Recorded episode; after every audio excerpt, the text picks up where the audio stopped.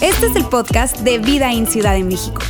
Nos alegra poder acompañarte durante los siguientes minutos con un contenido relevante, útil y práctico.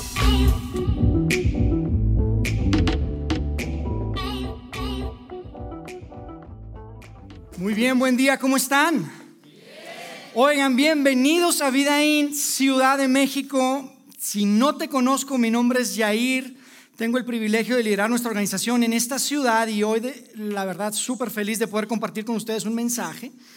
Y mira, me presento no porque si tú eres de casa me conoces seguramente, no es porque no tenga la oportunidad de hablar acá o, que sea nuevo. Eh, eh, si, si, si, eres parte de nuestra familia, sabes que cada domingo tengo por lo menos un espacio para agarrar el micrófono y pararme acá al frente. Pero me presento por lo siguiente, sabes, nuestra expectativa y, y la realidad de nuestra iglesia es que cada domingo llega aquí gente nueva, personas que están aquí por primera vez. Eh, personas que nos visitan, hombres, mujeres, familias, niños. Y, yo quisiera, si tú estás en esta categoría, estás acá por primera vez, quisiera decirte dos cosas. La primera, agradecerte. Agradecerte por aceptar esa invitación, por animarte a venir. Tal vez nos encontraste por ahí en las redes, en algún lugar. Y el hecho que estés aquí, que nos regales una hora de tu domingo, de verdad lo valoramos muchísimo. Y en segundo lugar, quiero reiterar un poco lo que mencionaba Ulises hace un momento. Porque si estás aquí por primera vez, muy probablemente has escuchado o escuchaste que Vidaín es una iglesia para todos. Tal vez lo viste también ahí en las redes o en uno de los anuncios que está aquí a la entrada del salón. Y quiero decirte a qué nos referimos con esto de que somos para todos, porque si bien es cierto que hoy en día la verdad es algo que se escucha mucho en las iglesias, ¿estás de acuerdo? Todas las iglesias dicen que son para todos y puedo entender el corazón y la intención en eso, pero yo te quiero decir algo, esta es una visión para nosotros, lo tomamos muy, muy en serio. Cuando decimos que somos para todos, hablamos especialmente de aquellas personas que no les gusta la iglesia. Especialmente aquellas personas que no tienen iglesia. Tal vez no les interesa la iglesia. Y si tú estás aquí y estás aquí por primera vez, tienes que saber y, te comparto que en mis conversaciones, muchas ocasiones las personas me dicen, ¿sabes qué? Lo que pasa es que a mí no me gusta la iglesia porque la verdad es que como mucha manipulación ahí. O, parece como, son como hipócritas. O, de plano a veces me dicen, la verdad, mira, todo bien, pero son raros. Hablan raros, se mueven raros. Es la verdad. Esas son mis conversaciones. Y yo te quiero decir, si tú estás en esa categoría, tal vez dejaste la iglesia, no te interesa, te pareció que la gente es rara, yo te quiero decir que este lugar de muchas maneras existe por ti. La razón por la que creamos este lugar, la razón por la que existe vida en esta ciudad, es por personas como tú. Nos apasiona el que puedas encontrar aquí un espacio seguro para explorar tu fe. Yo te quiero decir que mi deseo, mi corazón y el del todo el equipo que formamos Vida aquí en Ciudad de México es que puedas encontrar aquí un lugar que puedas llamar, esa es mi casa, que puedas decir, esa es mi familia, sin presión. ¿Ok? Por lo menos regresa la próxima semana. Nos encantaría. Gracias nuevamente por estar con nosotros el día de hoy. Y mira, yo quiero iniciar con la pregunta que, veíamos ahí en la pantalla eh, y, remontarme a, cuando era niño, porque cuando era niño en mi casa había palabras que eran súper prohibidas. De hecho, uno no podía decir palabrotas o malas palabras. Era una, es un tema serio, la verdad era un tema muy serio en mi casa. Era tan serio que ni siquiera podía decir uno de esas palabras que se parecen, ¿sabes? Como la versión light, ¿verdad? Cuando dices, no manches. No se podía, nada de eso. O, ay, güero, nada de eso. Nada de eso. Ay, güero. Ah, una vez, hace poco escuché una que también me pareció muy buena que yo nunca había escuchado y, creo que la dicen en, Ecuador, aquí hay gente de Ecuador, dicen, ay, hijo de fruta. Ay, jole, ay, hijo de fruta. ¿Cuál es esa? Yo no la había escuchado. Mira, Nada de eso. Era prohibidísimo en mi casa y no se me olvida, la verdad, no recuerdo exactamente cuánta edad tenía, pero tenía menos de 8 o 9 años probablemente. Eh, y no se me olvida la primera vez que se me ocurrió decir una palabra que rima con fregado, pero empieza con chin. En lugar de fregado dije chin. Y yo no sabía que me estaba escuchando mi mamá. Y cuando volteo y que la veo, no, mira, me pegaron una regañada. Yo pensé que estaba hablando, así yo lo había escuchado y simplemente lo repetí. Y a partir de ahí la amenaza era, si vuelves a decir una palabrota, te voy a lavar la boca con jabón. Alguien escuchó eso en su casa alguna vez, ¿verdad? Yo no sé, tan lindos tiempos, ¿verdad? Hoy si escuchas que alguien le lava con jabón al niño te metan a la cárcel o algo. En aquel tiempo era tan lindo, ¿verdad? Te voy a lavar la boca con jabón. Yo no se comportaba. Y fíjate, esa para mí fue una de las primeras experiencias en lo que hoy conocemos como modificación de conducta. Este es un concepto que inició en los 50, se popularizó mucho en los 70, pero es es esto que es muy natural, es muy obvio, tú lo haces, yo lo hago, y, es el hecho de que entendemos y aprendemos que existe algo llamado causa y efecto, causa y efecto. Entonces aprendemos a monitorear nuestra conducta para evitar consecuencias no deseadas. ¿Estás de acuerdo? Y yo crecí aprendiendo eso.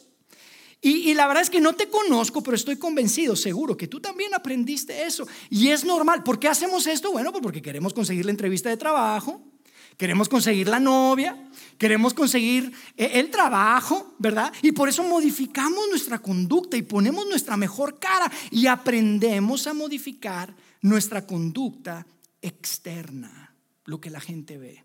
Pero si tú eres honesto, tú sabes, igual que yo, que la modificación de tu conducta, amigo, no alcanza, no es suficiente. Cuando la vida llega te das cuenta que simplemente modificar la conducta no alcanza. Y en un momento más vamos a hablar de eso. Amigos, estamos en medio de una serie que hemos titulado Viviendo contigo mismo, viviendo contigo mismo. Si no estuviste con nosotros la semana pasada, arrancamos con un mensaje súper importante que te quiero recomendar que puedas ir a escuchar. Pero no te preocupes que te voy a dar un poco, un resumen muy rápido de lo que hablamos, la introducción de esta serie y después aterrizamos en la parte 2 que es la que vamos a ver el día de hoy. Sabes, la semana pasada decíamos lo siguiente, viviendo contigo mismo tiene que ver con ese, ese alguien, esa persona, ese personaje inclusive a veces, que escuchamos que hizo algo terrible, que hizo algo que, que inclusive a veces no te puedes imaginar, que te das cuenta y que de repente sale a la luz un gran secreto, que tenían tal vez una doble vida. ¿Te ha sucedido? ¿Has escuchado de alguien así? Y hasta dice uno, no, no puede ser. ¿Cómo es posible? ¿Cómo que una doble vida? Tenían un secreto, estaban viviendo algo de, una manera frente a la gente, pero en el interior era otra persona completamente diferente. Y de ahí viene esta pregunta que está conectada con el título de la serie, que es, ¿cómo pudo vivir consigo mismo? ¿Cómo pudo vivir consigo mismo? Nos hacemos esa pregunta cuando escuchamos esas historias. ¿estás de acuerdo? Escuchamos historias de gente que estaba viviendo una doble vida y decimos, ¿y cómo pudo vivir consigo mismo? No puede ser. ¿Cómo guardó el secreto tanto tiempo? Es tan común. Y la suposición que tú tienes y la que yo tengo es, yo no podría vivir así. Yo no podría vivir así. Imposible. ¿Cómo finges? Mi conciencia no me lo permitiría, decimos a veces. ¿Estás de acuerdo? Bueno, yo te quiero decir algo. Y decíamos esto la semana pasada. La verdad es que sí podrías vivir así. Tal vez tu versión de hoy, la versión de tu persona, lo que eres hoy, no.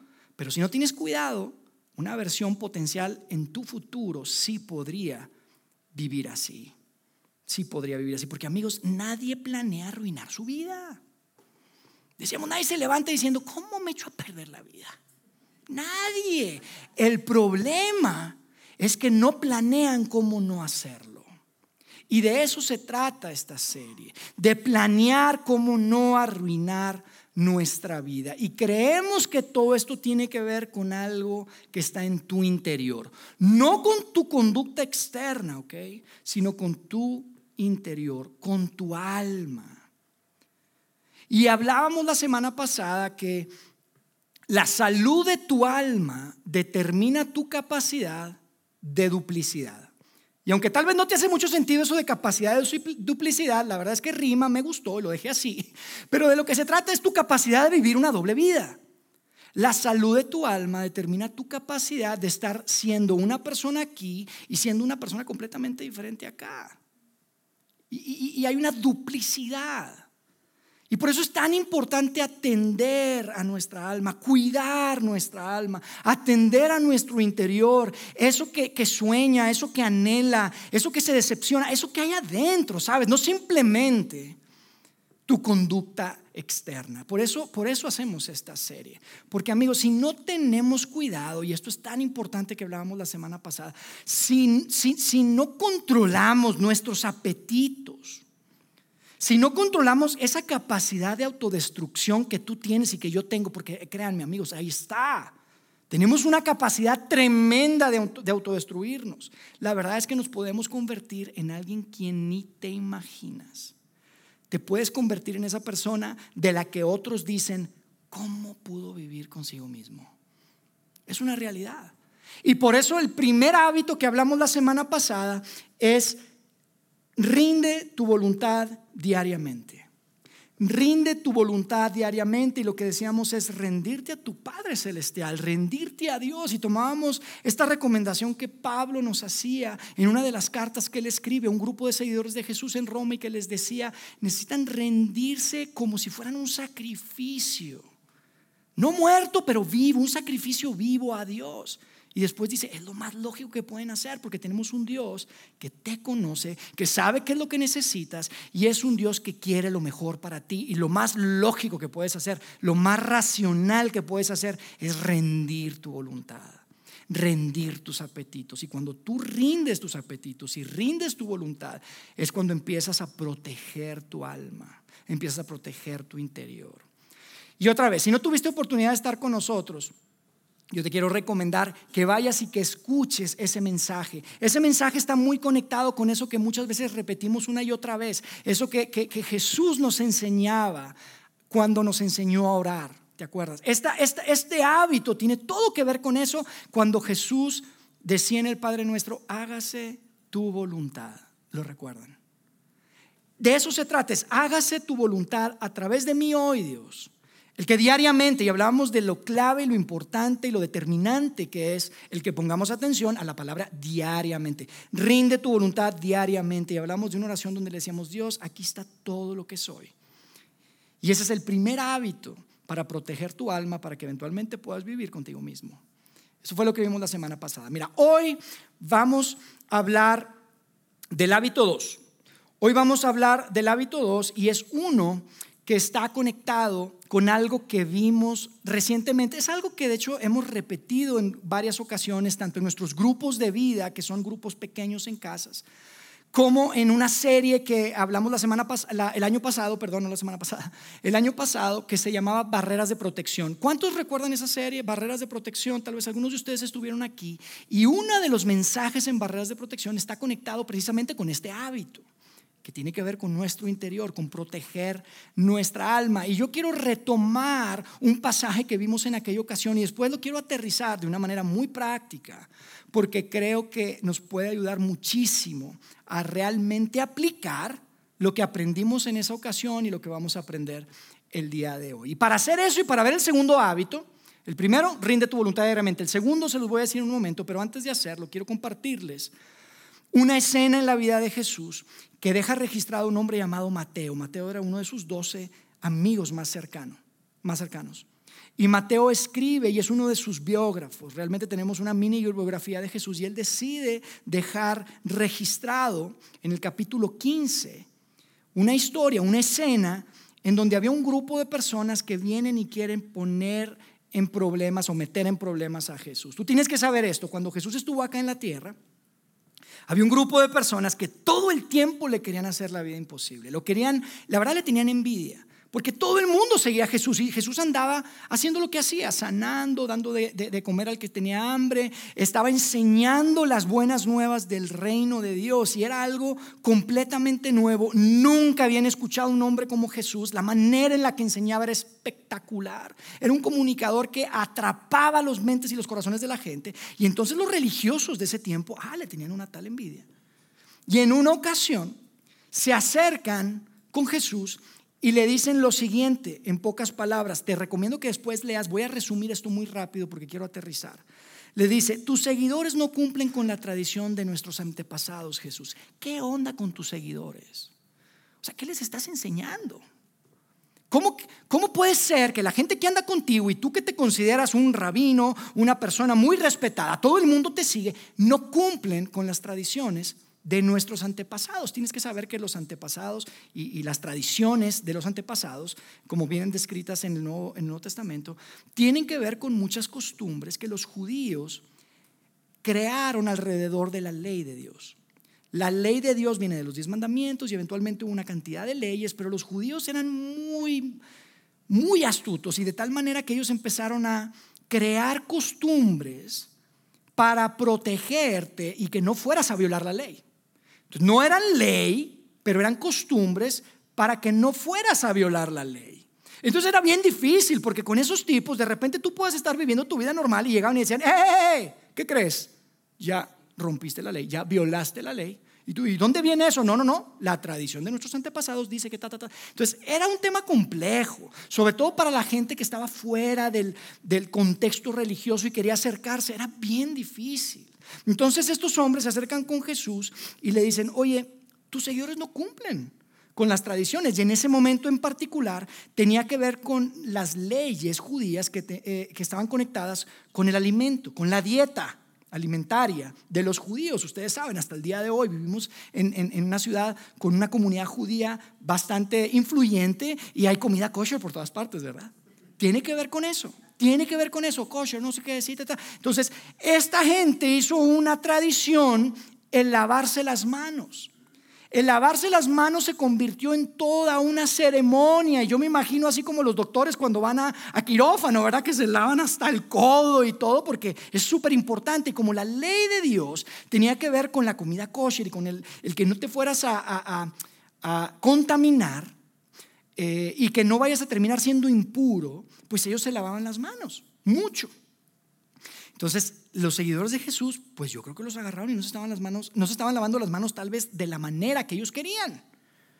Y se hizo todo un tema y, y Jesús les responde algo que hoy leemos muy rápido, pero sabes, es súper profundo y de ahí viene el principio y la premisa de lo que yo quiero compartir contigo el día de hoy. Porque después de que estos hombres llegaron y dijeron, oye, no, no, no, no están cumpliendo, ¿qué onda? Jesús les responde y les da una lección y les dice, Escuchen lo siguiente, de hecho, si lo lees, les dice, escúchenme lo que les voy a decir. O sea, hace como un énfasis.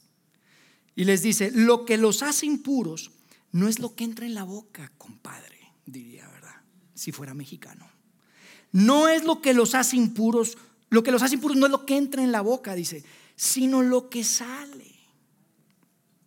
Lo que sale de tu boca es lo que refleja algo importante. Y entonces sus discípulos, dice el texto, que se quedaron así como que, ¿qué onda? Porque se ofendieron los fariseos. Se ofendieron y los discípulos dijeron, ¿qué onda Jesús? Pues, ¿qué fue lo que dijiste que se ofendieron? Y luego ya, yo creo que, y, es muy interesante, de verdad, lo tienes que leer, porque Pedro se atreve a decir lo que los otros no dijeron. Nadie había entendido y Pedro fue el único que dijo, ¿nos explicas lo que le dijiste? Porque no entendimos. Pero se enojaron y nadie se atrevía hasta que Pedro dijo, Jesús, ¿nos explicas qué onda? Y entonces Jesús les dice, pues no entienden. Claro que lo que comes no es lo que los hace impuros. Y hasta se echa como un chistorete porque les dice, lo que comes termina en la letrina.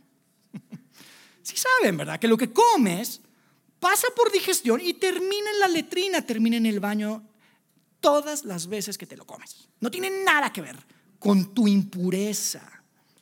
Entonces Jesús les dice, lo que sale de la boca, eso viene de su interior y eso es lo que contamina a las personas.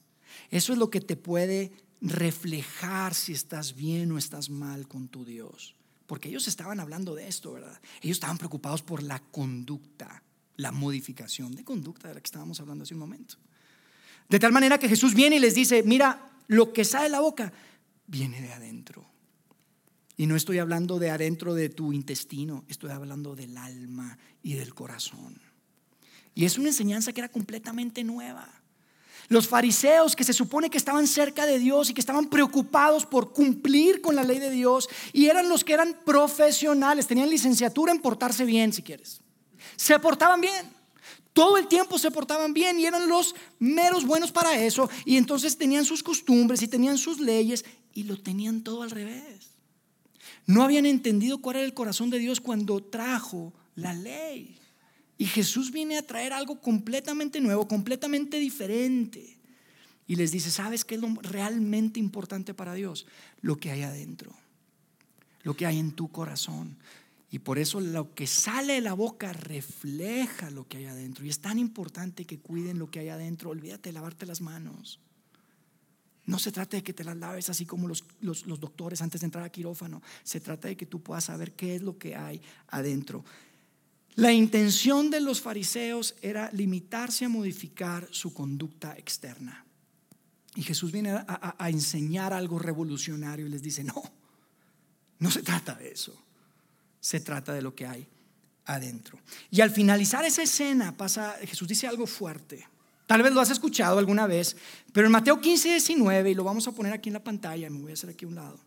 Y lo quiero leer porque al final de esa escena donde está la discusión, Jesús les dice, pues del corazón salen los malos pensamientos, el asesinato, el adulterio, toda inmoralidad sexual, el robo, la mentira y la calumnia. Y hay más cosas, pero Jesús dice, es de adentro, es del corazón, de donde salen todas esas cosas. Yo te quiero hacer una pregunta. ¿Alguna vez has conocido a alguien? ¿Has escuchado de alguien o has leído de alguien que terminó destruyendo su vida, su reputación, su trabajo, su carrera, su familia? La destruyó por completo por una de estas cosas. La respuesta es sí. ¿Tú has escuchado? Por lo menos has leído de alguien. ¿Y a poco no cuando uno lee, cuando escucha y cuando sale a la luz, híjole, como que la verdad uno se sorprende? Si uno se sorprende y dice, no, ella no, ¿cómo? No, él no, ¿cómo? No me digas. Y es por una de esas cosas. Y la respuesta a la pregunta que viene a tu mente, que es, ¿cómo pudo vivir consigo mismo? ¿Cómo pudo vivir con ella misma? La respuesta es porque no cuidó su interior. No cuidó su corazón se preocupó por la conducta externa, se preocupó por la modificación de conducta que tú y yo nos preocupamos todo el tiempo. Sin embargo, en su interior, su alma no estaba sana. Y termina así. Y yo te digo algo, yo te quiero hacer, quiero hacer esto un poco más personal y probablemente incómodo. Va a ser incómodo lo que te voy a decir, pero probablemente ese es tu caso el día de hoy. Tal vez no lo leíste, tal vez no lo escuchaste. Tal vez esa es tu historia. Y no tenías la intención de echar a perder tu vida, no tenías la intención de caer en una de esas cosas que dijo Jesús, no tenías, estabas tratando. No era tu intención, pero fueron tus mentiras, fueron tus malos pensamientos, fue tu interior el que te llevó a ese lugar. Y yo no sé cuál sea tu historia, ¿ok? Probablemente es una relación, una relación sentimental, tal vez inclusive física ya. Y yo estoy convencido, escúchame, te lo digo de verdad, yo estoy seguro que cuando, y que, es una relación sentimental con, con, alguien que no es tu esposo o tu esposa, tu pareja. Y yo estoy convencido que cuando dijiste sí acepto, era sincero, era sincera. No era tu intención. Sin embargo, hoy estás en un lugar en el que volteas para atrás y dices, ¿en qué momento? ¿Cómo llegué aquí? ¿Cómo terminé en esto? Y hoy estás viviendo algo que si la gente lo supiera, dirían, ¿cómo puede vivir consigo mismo? ¿Cómo, cómo vive consigo mismo? Y la respuesta es la que ya sabes. Tu alma, tu interior, no lo que comes. No tu conducta externa, sino tu interior, tu alma y tu corazón no está en el lugar que tiene que estar. No lo cuidaste lo suficiente, no lo protegiste lo suficiente.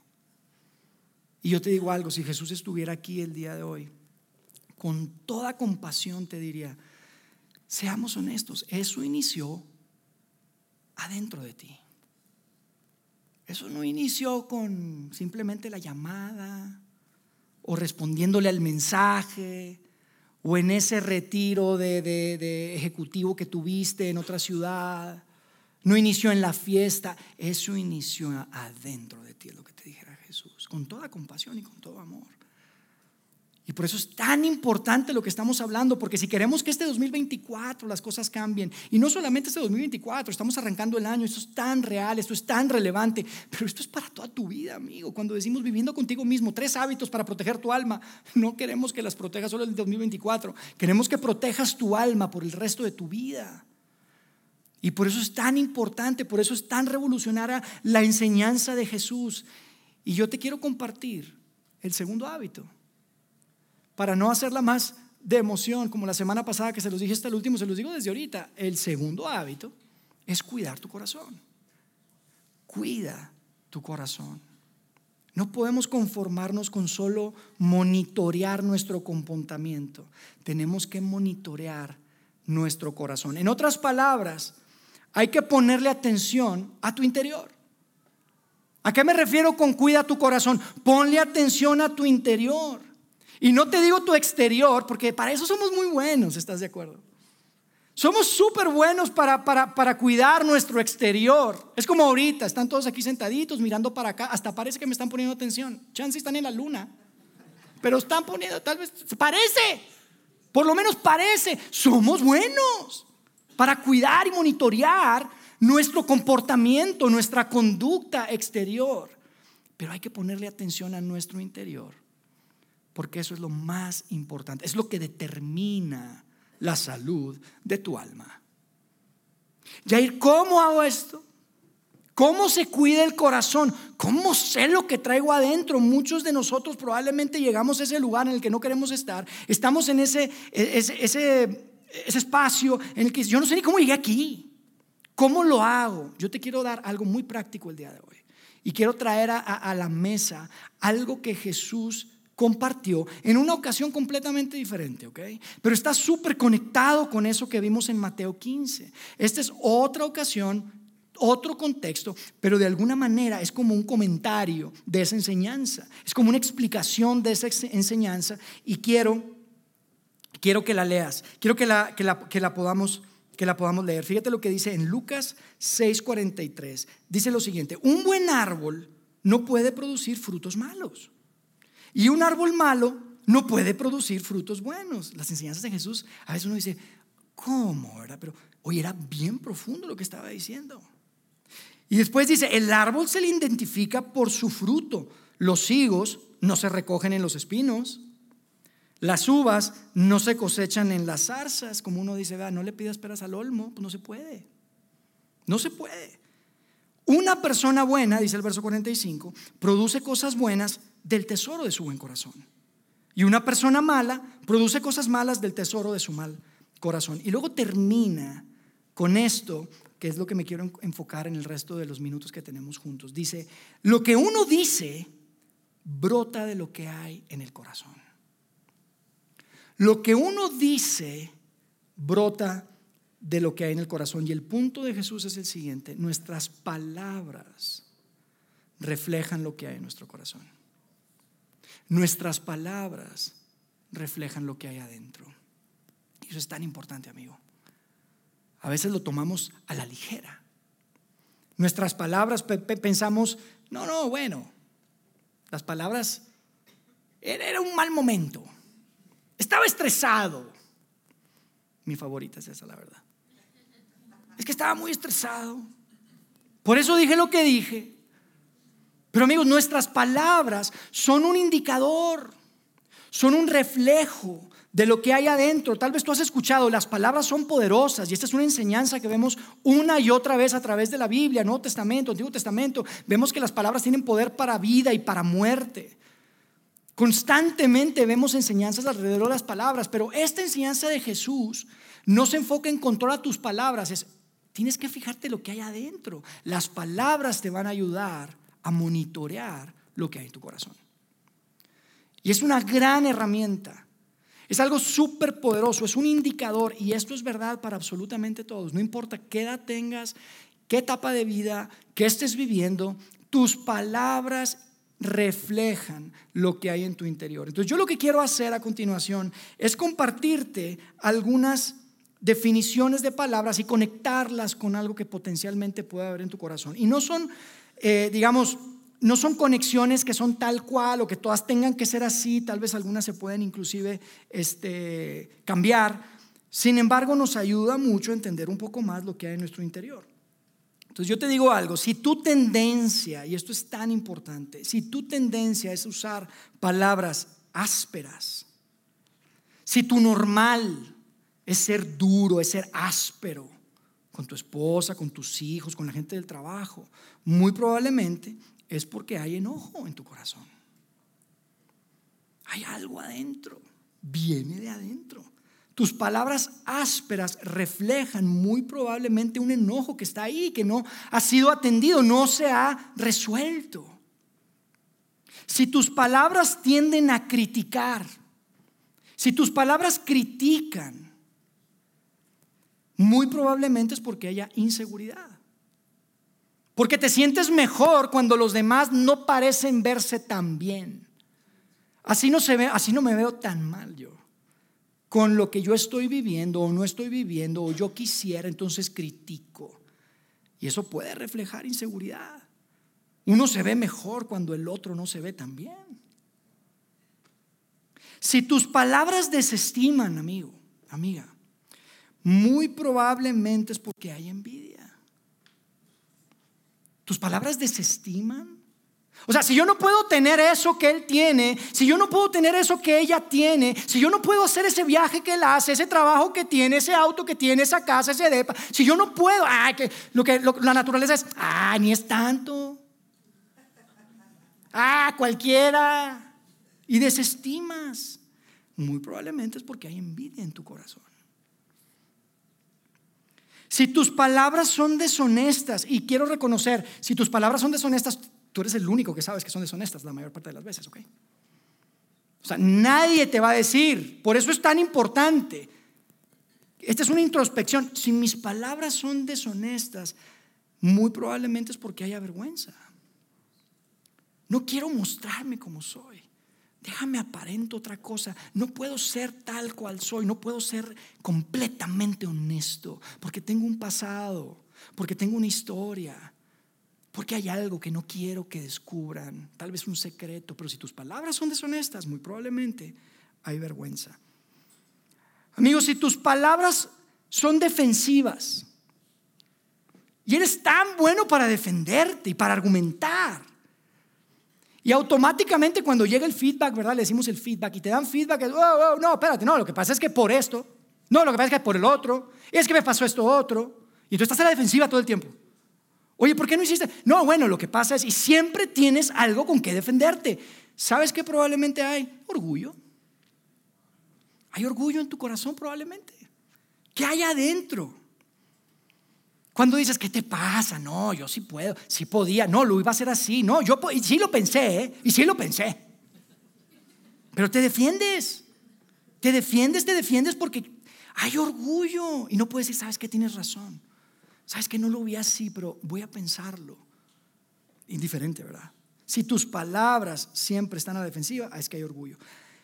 Y por último, si tus palabras son hirientes, lastiman, Tienes la frase perfecta para que se queden todos callados.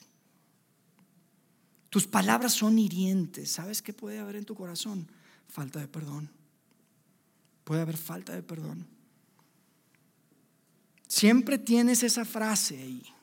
Siempre tienes esa palabra que hiere.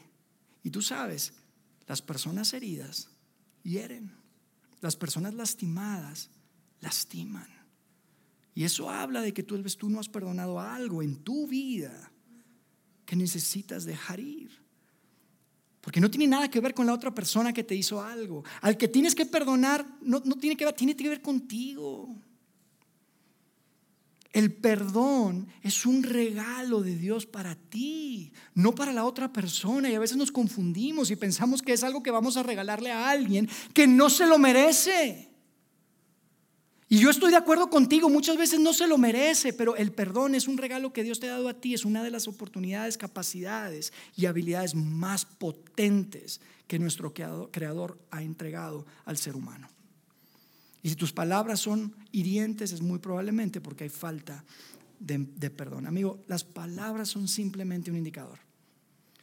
Son un indicador, son un reflejo de lo que hay adentro. No es de que, no, es que fue el momento, ¿ok? Seamos honestos con nosotros mismos. No es que fue en el momento. No es que estaba cansado. Ay, cuántas veces lo he dicho. Y lo decimos. Pero yo te digo algo, hay tanto trabajo por hacer. Esto es muy revelador, esto es muy útil. Se trata de monitorear tu corazón. Si tú quieres cuidar tu corazón, tienes que saber qué hay adentro. Tienes que saber qué, cómo lo monitoreas. Si quieres cuidar tu corazón, necesitas trabajar en lo que hay adentro. Mira lo que dice Pablo en otra carta que escribió. Pablo es San Pablo, eh, ya he hablado de Pablo, pero quiero, si, no conoces a Pablo, tal vez tú lo escuchaste o lo, conociste como el apóstol Pablo, San Pablo, eh, un hombre que, escribió cartas, hoy forman parte del Nuevo Testamento, y hay una carta que escribió un grupo de personas, una iglesia si quieres, una comunidad como la nuestra, en Éfeso. Y escribe lo siguiente, dice, no empleen un lenguaje grosero ni ofensivo. Y yo crecí escuchando sí, escuchando esta, este verso, pensando que se trataba de no decir maldiciones, ¿sabes? Lo que, Pablo está, diciendo es, no digas groserías, pero esto es mucho más amplio que decir groserías. No estoy diciendo que puedes decir groserías y si te preocupas por otra cosa. No, simplemente estoy diciendo, es mucho más. Yo pensé que era, oye, no puedo decir más palabras porque yo soy cristiano. Y la Biblia dice que no puedo decir malas palabras. No, esto es mucho más amplio. Dice, no empleen un lenguaje grosero ni ofensivo. Y tú sabes, y yo sé, que no necesitas decir malas palabras para destruir, para lastimar, para desestimar lo que acabamos de hablar. No necesitas decir malas palabras. Y puede ser tan hiriente. Y de eso es lo que está hablando Pablo. De hecho, la palabra ahí, en esta traducción dice grosero ni ofensivo. En otras versiones dice obsceno lenguaje obsceno, pero me gusta que diga las dos cosas porque esta palabra en el original tiene que ver con dos cosas. Por un lado, que son palabras que no agregan, o sea, no tienen valor, no tienen ningún tipo de, calidad, son de mala calidad, es como decir palabras podridas. Y hay otra definición que tiene que ver con palabras que no ayudan, palabras que no suman, no ayudan, desestiman y hieren. O sea, lo contrario de ayudar es lastimar, herir. Entonces, cuando dice no empleen un lenguaje grosero ni ofensivo, tiene que ver con eso, no simplemente con decir, no decir palabrotas. Y que, y que aprendas a decir la palabra que sustituye, ¿verdad? La que no es tan mala, pero se parece, como las que decimos todo el tiempo, o decía yo cuando era niño. Dice que todo lo que digan sea bueno y útil a fin de que sus palabras resulten de estímulo para quienes las oigan, para quienes las escuchen. Las escuchen. Amigo, yo te quiero decir algo, si nuestras palabras se ven así como las palabras que dice Pablo que no deben de verse, si nuestras palabras son obscenas, palabras groseras, palabras ofensivas, y no estoy hablando específicamente de maldiciones, estoy hablando si tus palabras se ven así, hay algo que tienes que hacer. Y yo te quiero decir algo, si tú estás visitándonos, si tú estás acá y tal vez tienes muchas dudas acerca del tema de Dios, la Biblia, Jesús, no eres un seguidor de Jesús, tal vez eras, pero eh, para ti esto es 100% opcional, ¿ok? Pero si tú estás aquí, tú te consideras seguidor de Jesús, esto no es opción. Tú tienes que hacer lo siguiente. Tú tienes que hacerte una pregunta. Tú tienes que preguntarte, ¿qué estoy guardando en mi corazón? Si tus palabras de repente se ven así, en tu trabajo de monitorear tu corazón, y se ven así, tú tienes que preguntarte, ¿qué estoy guardando en mi corazón? Amigo, no le puedas dar poca importancia a tus palabras. No es eso de que no, no, no, no tiene que ver contigo, es, es, tiene que ver conmigo. Yo lo he dicho también tantas veces, pero eso no ayuda, ¿estás de acuerdo? Después de que te aventaste todas las palabrotas ahí. Después de que le dijiste lo que le dijiste. Después de que quedó en lágrimas y que tú digas, no, no, no, nada que ver contigo. Es que tiene que ver conmigo, perdóname. ¿Y ya qué, compadre? Ya las aventaste. No podemos conformarnos con eso. Y de verdad, yo te lo digo, es más fácil para mí estar, aquí con el micrófono y decírselos, pero es una realidad. Es algo que necesito hacer. Todos necesitamos hacerlo. Nuestras palabras no solamente son poderosas, reflejan el estado de tu corazón, reflejan lo que hay en tu interior. Por eso te tienes que preguntar, ¿qué hay en mi corazón? ¿Qué hay? ¿Qué es lo que estoy guardando? ¿Hay enojo? ¿Hay envidia? ¿Hay vergüenza? ¿Hay falta de perdón? ¿Qué hay en tu corazón? ¿Qué hay en mi corazón? Yo sé que esto es trabajo, yo sé que esto no es fácil, pero lo tienes que hacer. Si eres seguidor de Jesús, si tú dices, Jesús, yo quiero seguirte, yo quiero estar tras tuyo, yo quiero imitarte, yo quiero, tú tienes que hacer esto, esto no es opcional. Esto es parte de lo que tienes que hacer para proteger tu alma, cuidar tu corazón, tiene todo que ver con sacar a la luz lo que hay adentro. Y amigo, atenderlo cambiarlo, inclusive eliminarlo probablemente. No caigamos en eso que caemos muchas veces, inclusive a veces hasta con, la, con, nuestro cuerpo físico, nuestra salud física. Vea, nos empezamos a, sentir mal. El otro día empecé a escuchar un pito, pi. Y dije, híjole, tengo que ir con el doctor. ¿Y sabes qué es lo que pienso por dentro? Ay, no, no quiero ir. Me da miedo que me vaya a decir algo. ¿A poco no nos pasa eso? Si no, mejor ni voy a hacerme el checo porque no no va a salir una cosa. Y pensamos que si no vamos no nos va a pasar nada. Qué bárbaro. Es lo mismo. Monitorea tu corazón. No le hagas como cuando uno no quiere ir al check-up. Necesitas ir.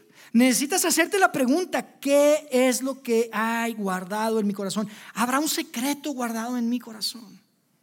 Y por eso mis palabras están reflejando precisamente lo que Pablo le escribió a los efesios que no deberían reflejar. No son útiles mis palabras muchas veces. No suman, no agregan. Entonces tienes que hacerte la pregunta, atenderlo, eliminarlo. Amigo, hay que adueñarnos de lo que hay en nuestro corazón. Esto es súper importante. Primero te adueñas, confiesas y obviamente confiesas a Dios y le dices, Dios, ayúdame a entender. Tal vez me falta perdón, tal vez tengo envidia, tal vez tengo vergüenza, tal vez tengo ayúdame a entender. Y lo confiesas a Dios, pero te quiero retar a dar un paso todavía más difícil si quieres. Porque muchas veces decimos, Dios y yo estamos bien. No. Escucha lo que te voy a decir. Invita a alguien a este proceso. Este proceso de monitorear tu corazón, este proceso de cuidar lo que hay en tu interior, de olvidarte solamente por tu conducta externa, puede convertirse en un proceso tan poderoso si tú invitas a alguien a ser parte. Y que le puedas decir, esa persona que te conoce, ok, puede ser tu esposa, pueden ser tus hijos, puede ser tu amigo, tu amiga, y que le puedas decir, estoy en este proceso, quiero que me digas, quiero que me ayudes. Claro, te adueñas primero, entiendes, monitoreas, confiesas a Dios, pero luego invitas a alguien. Uy, eso sí que es poderoso. Porque muchas veces en nuestro interés por estar bien con Dios nos preocupamos solamente por esa relación horizontal, ¿verdad? Y eso es precisamente lo que Jesús les estaba diciendo a los fariseos. Ustedes son muy buenos para esa relación horizontal. Y se olvidan de la relación vertical, se olvidan que las palabrotas que echan, sean de una manera u otra, lastiman a alguien más. No se trata solamente de que hay en tu corazón, lo que pasa es que lo que hay en tu corazón va a tener un impacto en la gente que está a tu alrededor y desafortunadamente, ¿sabes qué es lo que sucede? La gran mayoría de las veces es la gente que más amas. Esa es la gente que impactas. Entonces no puedes conformarte. No puedes conformarte con decirle a Dios, perdóname, claro, hay que hacerlo, ¿ok? Pero invita a alguien también. Invita a alguien de forma vertical. Y es la mejor manera en que le estás diciendo a Dios, Dios, yo estoy, estoy serio en esto, yo no estoy jugando con esto, estoy convencido de que quiero rendir mi voluntad a ti. Te quiero demostrar y por eso quiero invitar a esta persona. Uy, eso es tan potente, eso es tan potente. Te adueñas, lo confiesas a Dios y se lo, se lo compartes a alguien más y te va a traer una perspectiva, amigo, tan diferente de tus palabras. Eso te va a traer una perspectiva muy diferente de tus palabras con tu esposa, con tu amigo, con tus hijos, con tus padres. Eso va a ser tan importante en este proceso de proteger tu alma, porque Jesús cuando enseñó esto, estaba tan interesado en tu corazón, no, son, no solamente en tu, en tu conducta externa, estaba súper interesado y esto lo puede cambiar absolutamente todo. Y mira, quiero cerrar con lo siguiente, que es precisamente el hábito 2, ¿ok? El hábito 2 lo escribió un hombre llamado Salomón, tal vez tú lo conoces. Él fue uno de los reyes de Israel, reconocido al día de hoy por muchos como el hombre más sabio que jamás haya pisado la faz de esta tierra. Y él escribió una cantidad de proverbios. Y en uno de ellos, en el capítulo, en lo que hoy conocemos como el capítulo 4, verso 23, escribe precisamente este hábito. Y es muy interesante porque empieza diciendo sobre todas las cosas. O sea, todo lo que te dije está bueno, es importante, pero si no me pusiste atención, escúchame esto, por favor. Sobre todas las cosas, cuida tu corazón. Cuida tu corazón porque este determina el rumbo de tu vida. Cuídalo porque todas las áreas de tu vida van a ser impactadas por lo que hay adentro. Por eso Jesús con tanta compasión viene y les dice, amigo, no se trata de lo que comes se trata de lo que hay adentro. Yo sé lo que les digo, yo los formé, yo los creé, yo sé que es lo mejor para ustedes. Y por eso es tan importante. Por eso Jesús estaba interesado en transformar el interior, no en la conducta. Y sabes, quiero decir algo, no, no significa que no te preocupes por tu conducta, ¿ok? Buenísimo que te preocupes por tu conducta. Buenísimo seguir a Jesús con acciones y con tu conducta. Pero Jesús, amigo, Jesús no solo vino para perdonarte las cosas que haces mal. Jesús vino para transformarte, para transformar tu interior, para transformar eso que tienes adentro, que es una capacidad increíble de autodestrucción. Una capacidad de convertirte en alguien de la que la gente diría, ¿cómo puede vivir consigo mismo? Ese es el interés de Jesús. Por eso el segundo hábito es precisamente ese. Cuida tu corazón. Cuida tu corazón. Y la pregunta conectada con esto, para hacerlo muy práctico, es que tú puedas hacer esta semana y decirte esta semana, ¿qué estoy guardando en mi corazón? ¿Qué estoy guardando en mi corazón? Entonces, rindes tu voluntad como primer hábito, rindes tu voluntad todos los días, decíamos la semana pasada. Escucha el mensaje si no estuviste con nosotros. De verdad es súper importante para que puedas tener todo el contexto. Rinde tu corazón diariamente. Es lo más lógico que puedes hacer. Y se lo rindes a Dios se lo rindes a Dios, a un Padre Celestial que quiere lo mejor para ti, le rindes a Dios tu voluntad y dos, cuidas tu corazón y te preguntas, ¿qué hay adentro de mi corazón? Monitoreas tus palabras. Esta semana, que este pueda ser un ejercicio que todos podamos hacer. Y que tal vez al final de la semana podamos tomar la decisión de invitar a alguien a este proceso y decirle, sabes, yo quiero estar abierto a tener conversaciones contigo. Y que podamos hablar de qué hay en mi corazón, porque a veces yo me doy cuenta que hablo así, hablo así, y a veces esto y lo otro, y a veces no sé ni qué es, pero me puedes decir ¿qué se siente estar del otro lado de mí? Es una pregunta súper poderosa. ¿Qué se siente estar del otro lado de mí? Te puede llevar a un lugar muy, muy bueno, porque vas a poder ver y sale a la luz tantas cosas que hay que atender. Es como ir al doctor y encontrar a tiempo el peor cáncer que te puedas imaginar, pero que como es a tiempo, no pasó nada. De eso se trata. De eso se trata. Ese era el corazón de Jesús cuando vino y cuando enseñó y cuando dijo de lo que, lo que sale de la boca viene de lo que hay adentro. Amigos, rinde tu voluntad, cuida tu corazón y la próxima semana cerramos con el hábito número 3, viviendo contigo mismo, tres hábitos para proteger tu alma. Déjenme hacer una oración y cerramos. Dios, gracias por la oportunidad de hacer iglesia juntos. Gracias por mis amigos, por esta comunidad que tú has formado. Gracias porque nos has permitido llegar a este lugar. Y gracias Dios porque a través de, tu corazón, de tu palabra, podemos ver ese interés que tienes en realmente transformar nuestras vidas. Dios, tenemos tanta necesidad de transformación.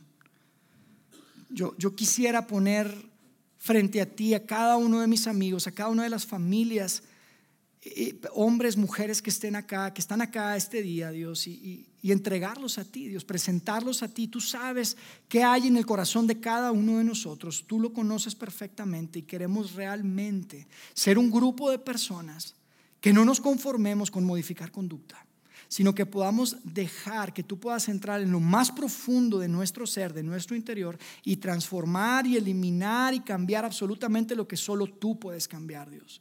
Danos la capacidad, danos la habilidad de entender qué es lo que tenemos que hacer con esto que hemos escuchado y danos la valentía, Dios. Danos, danos el coraje de poder hacerlo, de ponerlo en práctica, Dios. Gracias por tu palabra, gracias por tu iglesia y gracias por tu amor, tu gracia y tu misericordia el día de hoy.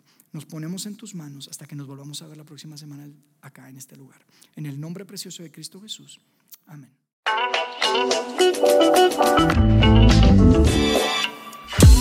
Sigue conectado a los contenidos de Vida en Ciudad de México a través de nuestro sitio web y de las redes sociales. Muy pronto estaremos de vuelta con un nuevo episodio.